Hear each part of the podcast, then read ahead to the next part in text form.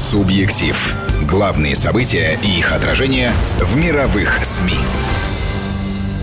Добрый вечер. Это программа «Субъектив», а значит, в студии журналист-международник Петр Федоров. Здравствуйте, Петр. Здравствуйте, Владимир. Здравствуйте, дорогая аудитория. А, я Владимир Аверин, естественно, для того, чтобы связать нашу аудиторию с ведущим и гостем. И сразу представляю гостя Владимир Канторов, писатель, публицист, философ, профессор, Высшая школа экономики. И прочее, прочее, прочее. И мой старый друг. Сейчас угу. я поправлю микрофон. Угу. Так вам будет. Так вам будет удобнее. Замечательно. А тема сегодняшней встречи, предложенная э, моими э, коллегами, звучит так: отечественный либерализм. А, а знаете что? Тема, давайте тема вас... поставила меня в тупик. Давайте, давайте я вас немножко прерву. А, и простым вопросом. Любите ли вы Михаила Еграфовича Салтыкова-Щедрина так, как люблю его я? Приходите к Щедрину, живите Приходите. в нем. Совершенно верно. Итак, я вам хочу прочесть отрывочек из прелестного его сочинения, которое всем советую нашим слушателям найти в интернете и прочитать, если книги нет на полке. Это из сборника «Признаки времени» проект современного отечественного балета.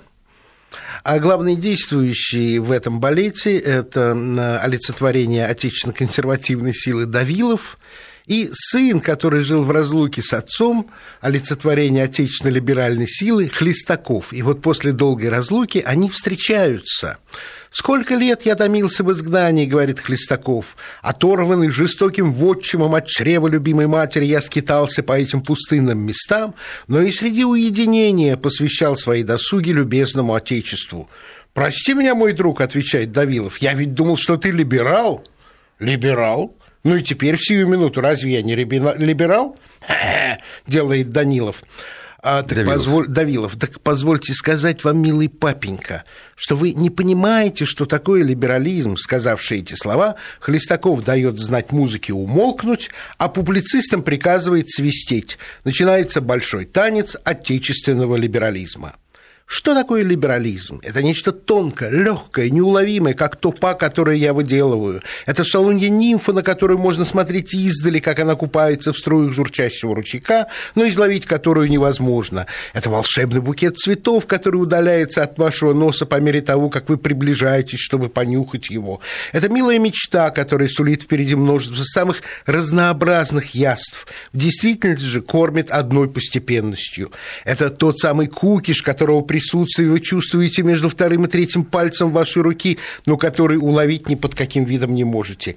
Поймите, какая это умная и подходящая штука, как она угодна нашим нравам, как мы должны гордиться ею. Мы ничего не выдумали, даже пороха, но выдумали либерализм и сразу стяжали вечное право на бессмертие. Жгучий, пламенный с виду, он не жжет никого, но многим позволяет греть около себя руки.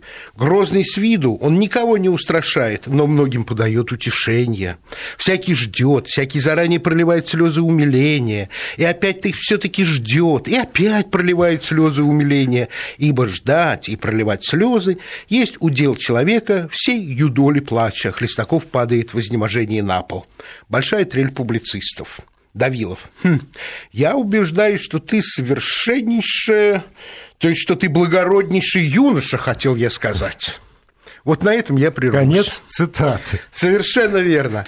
Так вот, вопрос-то какой? За что же Михаил Евграфович так разноверно ненавидел и отечественно-консервативную силу, и отечественный либерализм?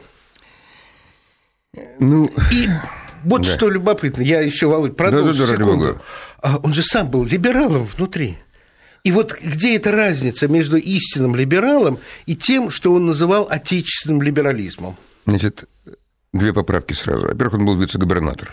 Да. И это говорит об определенном отношении извне по отношению к либерализму. К либерализму, вообще к публике и вообще к пишущей братьи. Он тоже писал, он был гениальный писатель, но вице-губернатор. Это да. первое. Второе. Он не был либералом, он был радикалом. Это совершенно другое. Что значит радикалом в то время? Человек, ну, вот если поделить жестко, были либералы. Ведь не забудем, что это период, когда сам император был либерал. Ну, конечно. Это были либеральные реформы, великие реформы так называемые. Быть либералом, значит, было быть при ну, в общем, близким ко двору, кто были при дворе? Это Чечерин, Кавелин, Милюковы, э, Милютины. Это все либеральные деятели, которые провели все эти великие реформы. Это были либералы. Так а ему казалось, что реформы недостаточны, они должны быть радикальнее. В чем радикализм? Он, я думаю, в данном случае, ну, не хочется говорить про Михаила Евграфовича, но он был ближе к бесовщине. Да что ты? Мне кажется, да он был гениальный, и поэтому он в это не впадал. Он был писатель все-таки, а не, не политический деятель, скажем так. Но то, что он напи... Он же прошел школу вот, э, русской провинции, где он был вице-губернатор. В Вятке. В Вятке, да. И насмотрелся такого. И Салтычиха была его бабушка. Да. Насмотрелся такого, как писал Николай Гаврилович Чернышевский. Если мы вспомним историю России, то то, что описывает Щедрин, это цветочки по сравнению с теми ягодками, которые были в 17 столетии. Ну да. Мы немножко улучшаемся, говорил он. Судя по Щедрину, не очень-то и улучшаемся. Но Достоевский тоже э, очень э, осуждал именно вот это направление либерализма и либеральствующих. Ты знаешь, э, с либерализмом вообще беда. Ну, либерали... либералов осуждали, начиная с Грибоедова. Мы с тобой мимоходом об этом сказали. Я вернусь еще к этому о Достоевском все-таки, чтобы не потерять да. нитку. Достоевский тоже осуждал либерализм, но по-другому. Для него либералы были шагом к бесам. Вот что его пугало. Если для Щедрина либералы были как бы уходом от э, магистральной линии магистральной развития, линии, да, то для Достоевского, ну, вспомни беса, ну, да, говоря. Ну да, конечно. Степан Трофимович, который э, отец главного беса Петра Степановича Верховенского – но Достоевский был человек гениальный, он увидел то, что не видел потом никто. Именно либерал Степан Трофимович в результате оказывается единственным противником бесовщины. Вот это нужно было быть гением, как Достоевский, чтобы. Да, породили, но ведь когда бесы пришли к власти, что они сделали? Первым делом они уничтожили либералов, разумеется. Ну да. Вот. Понимаешь, какая штука? Почему я э, предложил эту тему? Потому что я э, в «Огоньке» прочитал твое интервью, которое меня поразило, очень приятно и привнесло в мозги определенный порядок. Как мне кажется, не хочу тебя трактовать, ты разделяешь либерализм говорения и либерализм действия. И по этой публикации либералом у тебя является Петр Аркадьевич Столыпин. Абсолютно. Начнем вообще с Петра Великого. Вот ты мне скажи, я да. правильно понимаю, что Абсолютно ты разделяешь? Правильно. Абсолютно правильно. Дело в том, что, ну, я не буду начинать с Уварова и прочих, начнем с Каткова, поближе вот к этому период. Давай. К примеру сказать, ну, либерал как бы при царе. Но что позволяет себе Катков? Он позволяет себе полемизировать с политикой императора.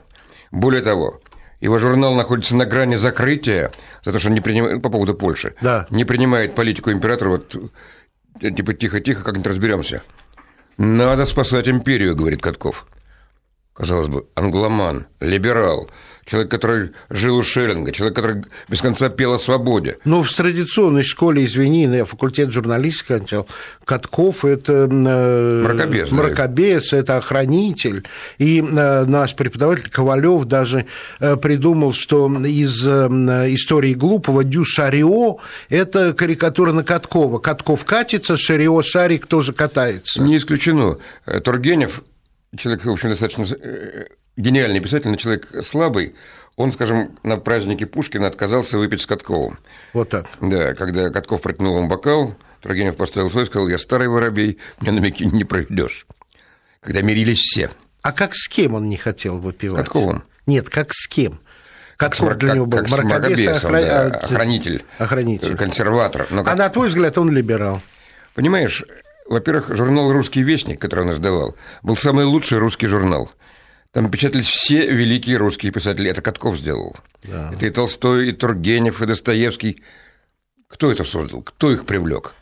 Катков? Ну, разумеется, да, да. Это, это, а это, же... это освободительность. Либерализм да. это же освободительность. Что такое Освобод... либерал вообще? Вот, У Пушкина есть замечательное определение самостояние человека. Вот независимый человек, абсолютно независимый, которому, у которого есть права, у которого есть что защищать. Ну, причем Пушкин прекрасно понимал все безобразие русского самодержавия и прочее. Но он говорил, что я не могу отменить свою историю, какую Бог мне ее дал. Конечно, мы не можем сделать вид, что у нас не было Ивана Грозного, что у нас не было Сталина. Это надо знать. Но можно жить, преодолевая это наследие и опираясь, скажем, условно говоря, на наследие Пушкина. У него есть прекрасные строчки. Два чувства дивно близки нам. Э, они из века... Э, сейчас любовь к, э, к отечественным гробам, там что-то в этом духе. А ты знаешь, откуда это? Вот меня что поразило. А, я преподавал журналистам этику и хотел начинать ее издалека, по всем религиозным учениям. Нашел у Конфуция фразу, которая гласит, с двух вещей начинается государство с уважения к старости и почитанием гробов, гробам. Да, да. И когда я твою знакомую Татьяну Федорову спросил, как mm. так, моя жена, да, да. Она сказала, ты, ты пойми, это то главное, что отличает человеческое общество от животной стаи. Совершенно верно. Поэтому Пушкин и Конфуций, вот так перекликаясь, конечно же, позволяют нам э, опираясь на наше прошлое, а не твердо И Пушкин его. говорит, на нем основано от века, по воле Бога самого, самостояние человека, залог величия его. Самостояние человека, прекрасно. По самостоянию мне ужасно А что вы молчите, Владимир? Нам кто, хотя бы кто-нибудь звонит и пишет, или мы удалились в такие дали литературные? Вы удалились вдали. Я как раз вот э, сижу и думаю, где найти ту паузу в вашем разговоре. А я вам ее просто что, да, чтобы напомнить, э, что программа выходит не как программа историческая и не не как программа литературоведческая, а как программа общественно-политическая. А это так и есть. Да.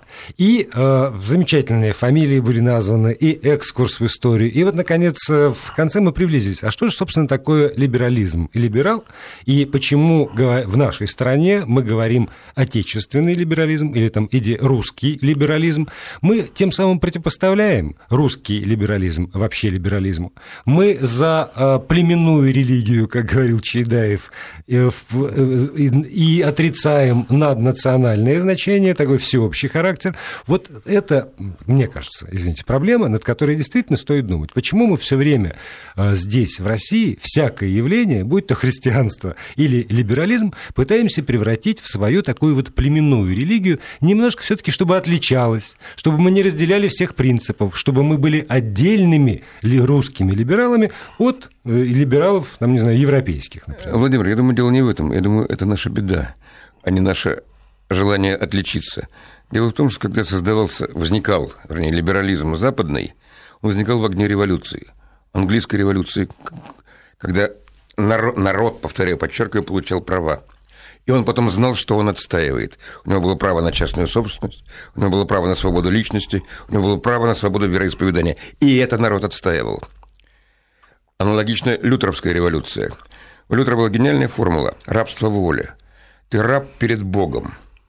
И ему возражал тогдашний либерал Эразм Роттердамский. Нет, свобода воли. А Лютер говорил, нет, ты раб перед Богом. Но зато, будучи рабом перед Богом, ты свободен перед всеми государями. Ты, только Бог твой хозяин. По отношению к остальному миру, к властям придержащим, ты абсолютно вольный человек. В России ничего подобного не было. В этот момент у нас были Иваны Грозные, в этот момент у нас в лучшем случае был Петр Алексеевич Великий человек, который, кстати, ввел идею терпимости. Вы знаете, кстати, сказать, что он велел перевести трактат Лока о терпимости под названием «О толеранции». Это приказом Петра. Что он ввел сюда церкви и протестантскую, и католическую. Такого в России никогда не бывало. Поэтому это, конечно, русский вариант. Вообще в России, об этом писал, кстати, либерал Кавелин, он говорил, что в России все движения, как это не, не, не непривычно для человека исторически образованного, все движения идут сверху. Велением князя мы крестились, велением императора мы обратились в Европу, велением императора мы, он имел в виду Николая, мы откатились в, в Азиатчину и так далее – у нас, к сожалению, говорил он, так построена структура государственная, что решает тот, кто наверху. Да, но смотрите, Владимир Карпович, получается, что, опять Владимир. же... Владимир, хорошо, Владимир. Получается, что, э, когда вы говорите о них и ну, там, о, о противной стороне, и о том, что там революция, народ сам хотел, сам отстаивал, а здесь все сверху, значит, здесь народу это не надо. Все эти идеи чужды, и без э, огня и меча ни христианство, ни толеранция, ни там какое движение вперед не может здесь прижиться. Все чуждо и не нужно. И русский либерализм в итоге выражается в чем? Я получаю смс, где написано «Ты, Аверин, либераст». Вот и слово «либераст» вошел, э, вошло в наш лексикон гораздо прочнее, чем слово «либерал», и э, все, что с этим связано, это ругательное слово. Вообще, я, могу я, ответить. я Вообще, догадываюсь, что меня да, не да, хвалят. Да. Я давно молчу. Вообще ужасно интересно э, произвести соци... политико-социологическое исследование чем Демшиза отличается от либерастов и пятой колонны. Одно ли это и то же, или это разные направления движения? Ну, я, конечно, улыбаюсь, это не видят мои э, уважаемые радиослушатели, но э, эта проблема есть. Вы знаете, у нас есть... Но я-то исхожу из того, что это не вас касается, что... Э, э люди достаточно не обманчивы, и они отличают либеральную говорильню, а, которая является самоцелью, и вот как у Салтыкова-Щедрина сказано, никого не жжет, но позволяет погреть руки,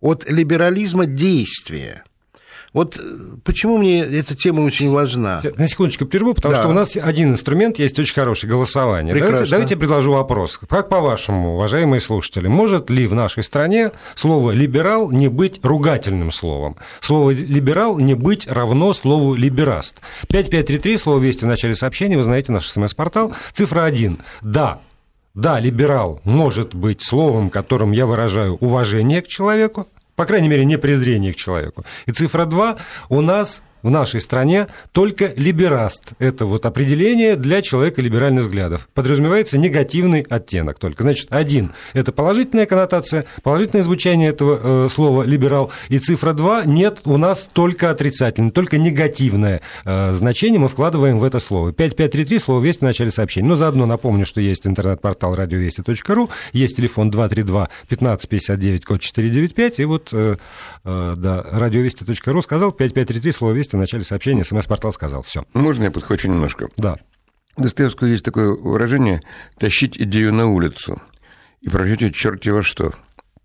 Вот идею либерализма потащили на улицу, и реакция на либерализм – это реакция на ту идею, которую вытащили на улицу плебс. Ну, извините за это, это слово, но я... Ты имеешь я, право.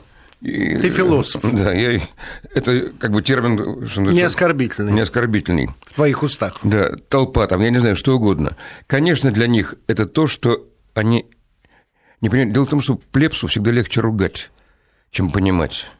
На этом в течение столетий строится... Ну, я прошу, сейчас меня все будут не любить, но всегда были высоколобые и узколобые, если угодно – всегда была толпа и были интеллектуалы. Интеллектуал пытается разобраться. Толпа пытается заклеймить. И как, как приятно всегда было клеймить. Вспомните, как клеймили Христа. Снова Голгофнику оплеванному. Предпочитают Вараву. Распни его. Кто он такой? Мы его не знаем. Это ж так просто. Ругать всегда просто. Клеймить всегда просто. А дело делать трудно. А, дело, а, где же, рассказ... а кто же тогда делать ваши революции западные, когда народ добивался своего права на частную собственность, права на свободу там, вероисповедания, свободу Треть слова? сословие, достаточно образованное. А, вы знаете, там разное, разно было. В России все таки мы, опять-таки, об этом забываем, она слишком долго была под монгольским игом. Я приведу один пример, и он многое объяснит. До монгольского нашествия Россия была частная собственность на землю – Потом она стала собственностью хана, вся земля. И за столетия народ привык, что у него нет частной собственности, земля Божья. Ничья, значит, Божья. И какие права? У Бога, что ли, спрашивать право на землю? У кого? Я бы тут с тобой поспорил, но мы это сделаем частным образом. Хорошо. Потому что есть новая теория о том, что монголы привезли с собой, привели на Русь не монгольское управление, а заимствованное ими – систему управления императорского Китая, которую они Может до этого быть. завоевали. И а, при всем при том, что не буду оспаривать твои слова, Россия геополитически и исторически оказалась чрезвычайно удачным проектом, в отличие от э, многих других очень демократичных стран. А, но да. давайте не удаляться. Нет, вот, вот здесь вот э, удачным проектом, который без всякого либерализма состоялся как удачный проект. Вот, Владимир, вот вы, снова, уверен. вы снова меня возвращаете к тому, что у меня вызывает э, разделение э, сознания до некоторой степени. Ну, не шизофреническое, но полемическое, по крайней мере. Я интеллигент. Но когда я начинаю думать о развитии России, я понимаю, что ее строили администраторы, купцы и э, военные. А, э, пардон, мое сословие интеллигентское, разночинское, путалось под Разрушало. ногами. Разрушало. И вот когда закончится, я, Володя, все-таки хочу, чтобы ты проаргументировал, почему Столыпин, с твоей точки зрения, либерал. Мне это очень интересно. А я буду потом все равно настаивать на то, что мы вернулись ближе к сегодняшнему дню, к Хорошо. 2014 Хорошо. году. Новости, о котором вот уже просто на подходе. Я напомню, что мы с вами голосуем вопрос, может ли в нашей стране сегодня, даже так уточню, не вообще в нашей стране всегда, а сегодня в нашей стране, в Российской Федерации в 2014 году слово «либерал» звучать как слово как это? Позитивное. Позитивное, да, слово похвальбы. Э, Слово позитивное. Вы говорите человеку, ты либерал, и вы уважаете. Или вы говорите человеку, вы либерал, чтобы обидеть его, собственно, подчеркнуть его никчемность, и скорее это должно звучать, ты либераст. Если вы считаете, что- Либерас, демшиза, пятая да. колонна. Если вы считаете, что слово «либерал» должно звучать как слово положительной коннотации, то вы присылаете цифру 1 на смс-портал 5533 со словом «Вести» в начале сообщения. Если же вы считаете, что либераст и место его э, там, то тогда цифру 2. Продолжаем программу «Субъектив». Говорим мы сегодня о русском либерализме. А сегодня у нас в студии в качестве гостя и основного докладчика э, писатель и философ Владимир Кантер, Петр Федоров, э, международ- журналист-международник, и Владимир Аверин. Так вот мы тут ведем эту программу на пару с Петром Федоровым. Значит, голосование идет.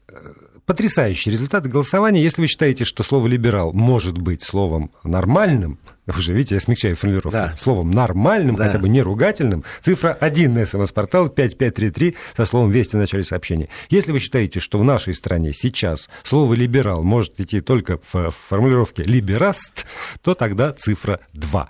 А, с- Голосование идет, попозже объявлю- результаты буду сообщать, пока давайте вернемся к разговору. К Столыпину, да, мы привязались? Да. Ну вот, э, да, потому что, понимаете, какая штука? Э, Негативное отношение к слову «либерал» во многом, э, как мне кажется, объясняется тем отношением людей к политикам, которые себя так называют в России. И если это такая логика, то я, пожалуй, вместе с э, так считающими людьми. Но именно из-за того, что я понимаю, что либерализм как самостоятельное состояние – это девиз моей жизни, это, это, это мое кредо, я э, не могу себя ассоциировать, а, с этими людьми, и, б, я вижу и знаю, и благодаря э, Володе прочитал, что либералами были вовсе не те, кого было принято так называть. Столыпин Петр Аркадьевич. Да. Почему либерал? Ну, Петр Аркадьевич фигура фантастическая, конечно. У меня есть странное такое мистическое ощущение, что имя Петр, ну, извини. Спасибо. Оно в каком-то смысле... Это основа. Ну, краеугольный, не Краеугольный- просто камень. краеугольный камень. Не тот, не булыжник пролетариата, заметьте, Да. а краеугольный камень. на этом камне построю свою церковь. Да-да-да-да. Но это про апостола.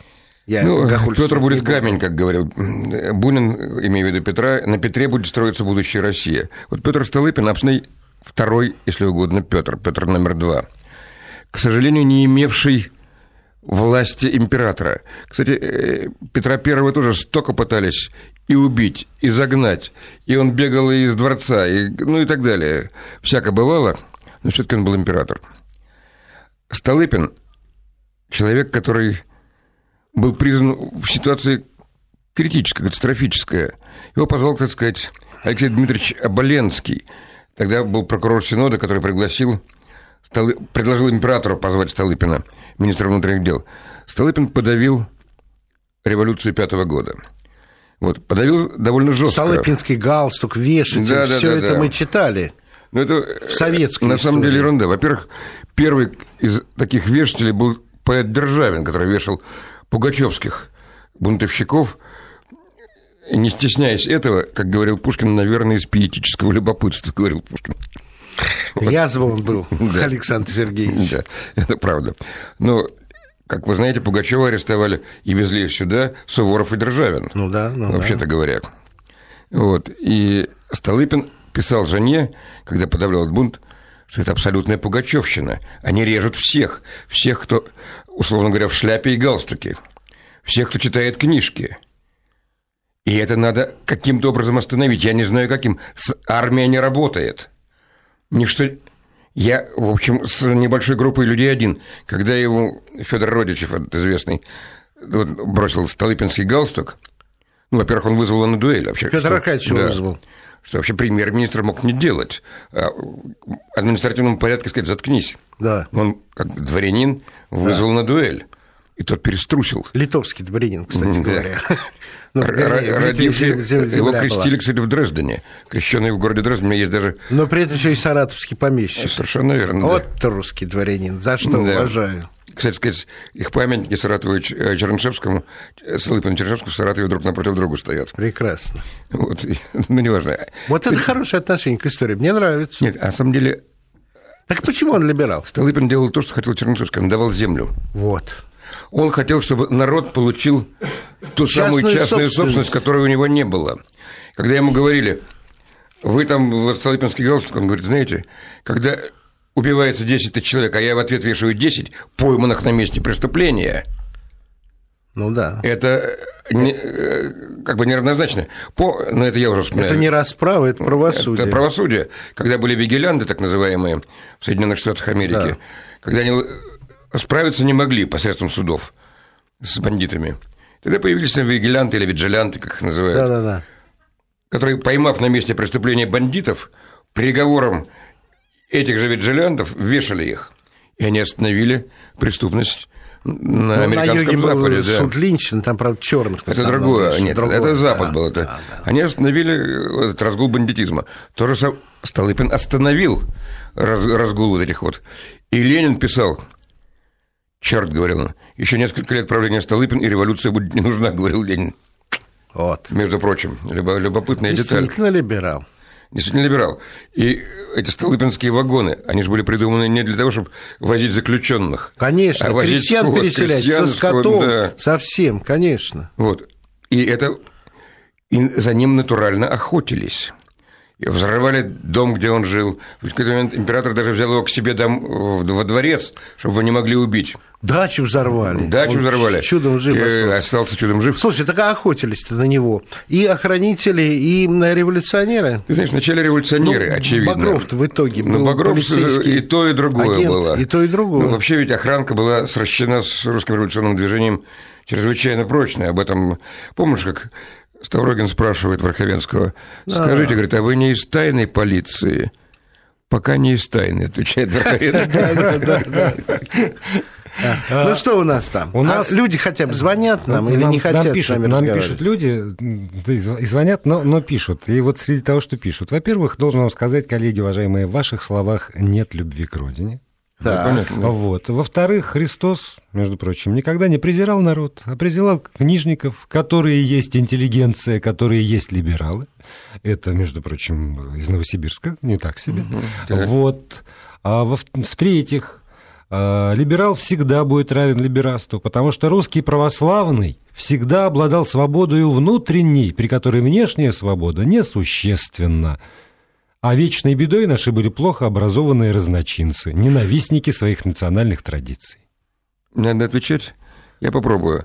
Дело в том, что Христос ругал книжников и фарисеев, но на кресты отправил народ, а не книжники и фарисеи. Как это? Когда, извините, Ну, как голосование же было, кого отпустить? Пилат обратился к народу и сказал, кого отпустить? не, ну, а, ну, книжники и фарисеи были иници- инициаторами этого процесса. Давайте не будем снимать с них Нет, ответственность. извините. А на суд-то кто его при... это, А, это, первосвященники? Первосвященники прислали, но это не, не книжники, не фарисеи. Это был все-таки человек, э, глава, э, если ну, церкви трудно сказать, но глава вот религиозной общины, скажем так. А голосовал простой народ. Вот те самые, которые кричали, распни его, отдайте Варава. А что такое Варава? Варава это был человек, который... Разбойник. Ра- Не просто разбойник, человек, который звал к бунту против Рима. Да, это верно. Вот, это был- Патриот, по сути. Он абсолютно был патриот и еврейской, если угодно, э, общины, Резистанс. рез- резистанции, да. э, диаспора трудно так они были на своем месте. Ну да, да. Но он хотел восстания, он хотел Гарибальди. освобождения. Ну, да, Гарибальди. если угодно, Да, да, да. в каком-то смысле. Чтобы не называть Маки. более близкие фамилии Да. из Да, окрестных да, территорий, да, правда? да. Остановимся на Гарибальде. Вот. Вот. И Христос, конечно, был... Его настолько не понимали, что когда... Мне больше нравится э, ситуация на Елеонской горе, когда ученики с ним поднялись туда, он говорит, я вам дарю мир. Равви, говорят они, ты сделаешь нас владыками над всем мира. Я с вами три года хожу, и вы не поняли, что царство не от мира сего. Это? Ну да, ну да, ну да. А люди имеют право думать то, что они думают, и именно поэтому важен этот разговор, потому что я повторяю одну простую вещь. А Родину любили те, кто работали на эту родину. Столыпин Петр Аркадьевич был одним из них. Катков точно так же был одним из них. А люди, тем не менее, не хотят ловиться на удочку поддержки тех, кто себя только называет либералами, а на самом деле работают не на родину, а либо на себя, либо на кого-то другого. Вы знаете, есть очень хорошее смс-сообщение с Калининградом. Либераст – это ошибочное название, вернее, будет либероид, то есть либералоподобный. Хорошо. От этой имитации все беды. А вообще-то красив... либерализм – это красивая, нереализуемая идея, так же, как и коммунизм. Олег. Что, ну, Либерал – это свобода. Откуда Да, ли- ну, либерти? Либерти, да, да. Очень хорошие Ну, вот слова. от этой имитации вся беда. Да. Может быть, действительно, беда вот наша национальная, если мы берем вот этот русский либерализм, вот именно в, в- в таком, согласен, то, да. то, как у Салтыкова-Щедрина, Да. что это имитация, которая не Совершенно несет за собой верно. содержание, а это действительно нимфа, в лучшем случае, а в худшем фига. Кукиш, да, Кукиш, да. да. Не, ну, как говорил Достоевский, идею тащат на улицу, а на улице она прощается. Помните, у, по-моему, у этого самого Губермана есть строчка «Идея, брошенная в массы, словно девка, брошенная в полк». Вот. Ну да, хорошая мысль, да. А, Знаете, вот еще, наверное, предложение, которое я бы хотел, чтобы вы успели прокомментировать. Массы не обладают способностью мыслить логически, во-первых. А во-вторых, Ну, даже если они, массы, и могут признать истину, кратковременная, пусть даже частичная выгода, которую можно воспользоваться немедленно сразу, представляется им более значительной, чем постоянная глобальная выгода. И поэтому всякая идея, которая обречена, ну, как предполагает длинную игру, Да. обречена на неудачу, потому что есть мелкий выигрыш, грошовый, который оказывается для простого человека, для человека из массы, важнее гораздо, чем рубль, но... но, но Ну, далеко, да. За что и уби- убили Столыпина? Потому что то, что он предлагал, это когда Сработало еще бы будет. через два десятилетия. Он был любимый ученик Менделеева, кстати сказать. э, Дмитрий э, Иванович. Дмитрий, да, совершенно верно, который был еще великий экономист, кроме того, что он открыл периодическую систему. Вот. И первый промышленный шпион. Да, это я не знаю, ну, может быть. Ну, я расскажу, и, он говорит, сейчас, и он говорил, что дайте, он подсчитал, в 30 году, 930 году Россия будет по уровню промышленному и научному на уровне Соединенных Штатов, говорил он. Что говорил Столыпин в 1910 году? Дайте нам 20 лет. Совершенно верно. Тот же 30-й год. Не дали. Ну что же, сейчас у нас новости. После этого мы вернемся к разговору. Э, ненадолго, правда, но вернемся с Владимиром Кантором, Петром Федоровым. Ну и я буду посредничать э, в этом разговоре, пожалуйста. Субъектив. Главные события и их отражение в мировых СМИ. Знаете, у меня складывается такое ощущение, что мы с вами сейчас сидим втроем здесь и пытаемся защитить либералов от возмущенной общественности, которая... Нет, я хочу разделить либерализм истинный от того, что называлось отечественным либерализмом, и поддержать одно и от- от- отвергнуть другое, потому что без идей э, расширения свобод развиваться общество не может. Да глупости какие, Федор. Как? Ну так, вот я вам говорю, глупости, потому что когда вы мне говорите, возьми свободу, Вова, я понимаю, как взрослый человек, что вы мне говорите, возьми на себя ответственность. Конечно. Возьми на себя ответственность за вот это, это, Конечно. это, это и это. А я, во-первых, ее отродясь в руках не держал ответственности, и мне страшно.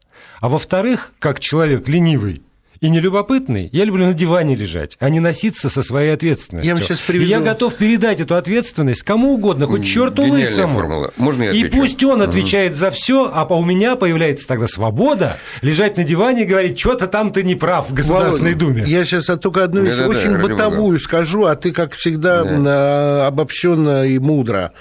Понимаете, Владимир, это не так. Я вспоминаю советские времена, когда за рубеж люди выезжали только группой, и ответственность была делегирована руководителю группы и представителю, и штатском, и представителю да. Да, вежливому человеку. Совершенно верно, Лубянки. И э, люди, в, как дети практически, искали пути вырваться вот из-под этой опеки и на свои грошики не только купить э, шарфик и открыточку, но, может быть, и сходить в кино, а может быть, даже в, э, в заглянуть в, в порноклуб или в бордель. Сейчас люди берут ответственность на себя, за них никто не отвечает. Это им нужно заботиться. Чтобы были билеты, чтобы была гостиница, чтобы у них было достаточно денег на карточке. А можно вопрос задам? Ну? А вот сколько человек из 140 миллионов населения нашей страны решило этой свободой воспользоваться? А, по-моему, миллионов восемь. А все ли эти 8 миллионов берут ответственность на себя? А не идут ли они, например, в, в турфирму и не покупают ли один и тот же отель в Турции, куда их привозят чартерным самолетом на автобусе от аэропорта до отеля, дальше укладывают на пляж, на э, all-inclusive, и потом забирают и увозят обратно в самолет и сюда? Владимир, У меня нет для вас другого я, народа. Я вам отвечу словами Христа. Много званых, но мало избранных. Свобода дана всем – но вы помните, что ответил великий инквизитор Христу? Он говорил, ты позвал всех, но все ли могут выдержать то, что ты предложил? И это страшный вопрос великого инквизитора. Страшный, конечно. Потому что выдержать могут далеко не все, их мало. Поэтому и не надо всем избирательное право давать. А не надо. Но если ты христианин, и вот сейчас мы подходим к системе очень важной, русские либералы, я имею в виду настоящих либералов, угу. это были люди христиански ориентированные, они все были, ну, то, что называется, ну, христианами. И брали на себя ответственность. И брали на себя ответственность. Но самое страшное оказалось то, и об этом написал Сергей Булгаков, в момент революции он вдруг увидел, что русский народ оказался не христианским. Вот что страшно. Христианство не успело пустить корни в русском народе, потому что христианство насаждалось сверху и никогда не пронизывало народную толщу. Вот проблема, и это страшная проблема. Сейчас, сейчас вас э, растерзают. Растерзают, растерзают да. Как Христа. Улица Римского поля, дом 19-21, да? Да, да, да. Мы придут. все втроем там да. будем. Да, нет, я, я, я, я не согласен полностью, хотя, конечно же, в отличие от Европы, церковь пришла не из катакомб, а из византийских дворцов. Это верно. А вот э, христианство э, людей наших... Почему церкви разрушали? Не по приказу сверху. Володь, ну, не утри, ну не утрируй, а вот можно ну, не утрируй. Глубоко... Во, все, во всей Южной Франции э, полуразрушенные э, иконостасы отбивали протестанты головы, все. Это французская революция это религиозные войны. Религиозные и войны, французская революция, совершенно Петр, верно. Можно я продолжу? С удовольствием. страсть к цитатам и процитирую своего любимого Чеведаева из первого философического а, письма. хорошо. Ну, так почти процитирую. Ну, да. Первое. Все люди без исключения повреждены первородным грехом, а поэтому сосредоточие власти в одних руках недопустимо. Отсюда следует принцип разделения властей. Второе. В области вероисповедания и мировоззрения должна быть полная свобода, так как в этой сфере людям не дано судить друг друга по первой причине. Третье. В области поведения полной свободы нет. Надо соблюдать этический минимум в основном из двух заповедей. Не убий и не воруй. Границей свободы одного человека является свобода другого. А за соблюдением этого баланса следит государство, так как никакой анархии не должно быть. И четвертое. Необходимость частной собственности вытекает из уважения к человеку как личности, сотворенной по образу и подобию Божию. Вот христианские основы либерального учения. Да, ну что, не оспоришь. Беда заключается в том, что, как правило, простые решения невыполнимы и ведут к противоположному результату. А вы, между прочим, оболгали Столыпина. Потому что Столыпин был патриотом и монархистом, а вы его записали в либералы, и поэтому мы все Дело тут в том, либералы. что, извините, а, а Петр Первый, монарх, сам был либералом. Нет. В хорошем понимании, да. Они опять под либерализмом понимают ругательство. Но я же не говорил, что либерал это не патриот. Либерал это как раз тот самый патриот, который хочет благоустроить страну. Конечно. Понимаете, в чем дело? Вот опять вы говорите страшные вещи, которые совершенно никак не вписываются в мой контекст. То есть вы тогда допускаете, что патриотом может быть человек, который спорит с правителем который не согласен с генеральной линией, который подвергает сомнению решения руководства и говорит о том, что не всегда эти решения могут быть абсолютно верны. Столыпин спорил с императором, на этом и погорел, кстати сказать. Вот.